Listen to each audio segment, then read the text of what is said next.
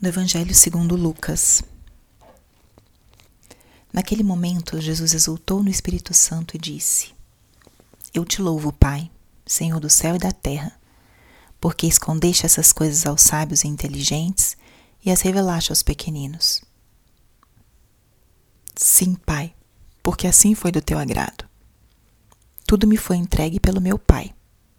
Ninguém conhece quem é o Filho a não ser o Pai. Ninguém conhece quem é o Pai a não ser o Filho e aquele a quem o Filho quiser revelar.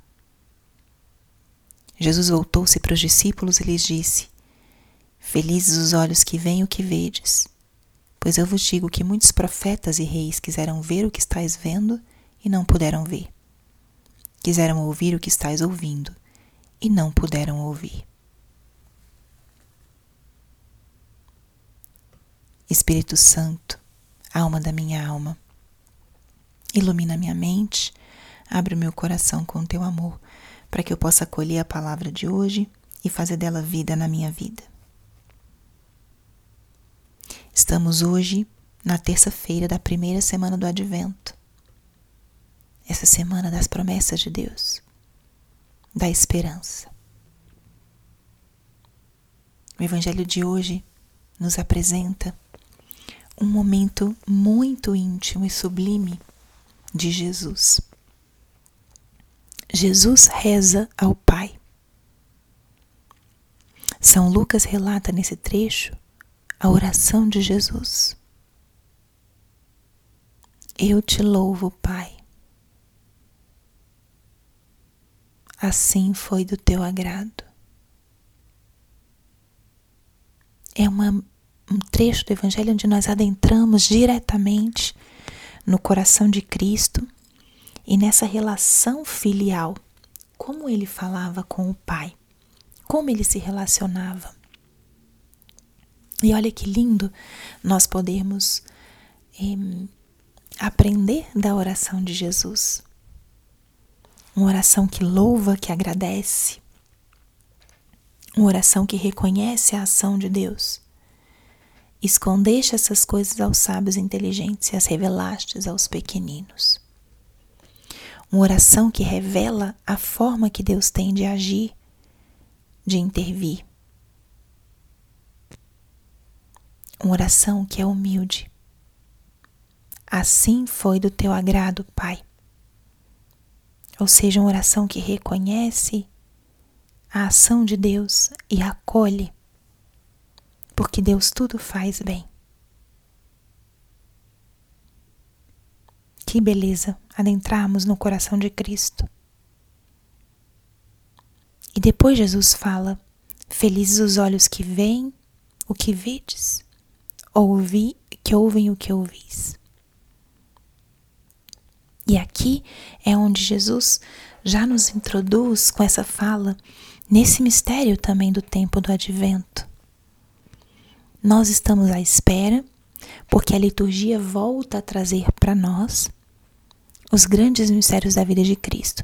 Mas nós já sabemos que Jesus veio. Nós já sabemos que temos entre nós um Deus feito homem. Que grande privilégio! Muitos profetas, aqueles que viveram antes da vinda de Cristo, desejavam ardentemente vivenciar, ver, conhecer o Messias, escutar suas palavras. E nós vivenciamos isso. Nós estamos no tempo do Espírito Santo, no tempo de um convívio íntimo, de uma capacidade de comungarmos fisicamente com o nosso Deus, de adorá-lo na Santa Eucaristia Jesus vive entre nós. Muitos são os que queriam ver e não viram, que queriam ouvir as suas pregações, as suas palavras e não ouviram, e nós sim. Que grande privilégio! Estamos agora à espera da vinda de Jesus nesse Natal, porque a liturgia, atualizando esse grande mistério, atualiza também as graças recebidas pela encarnação do nosso Deus. Nós conhecemos a Cristo. Nós vivemos com Ele. Ele está no meio de nós. Que hoje seja um dia de elevar uma oração de louvor a Deus, da mesma forma que Jesus fez. Ele disse: Eu te louvo, Pai. Que nós hoje também possamos louvar a Deus.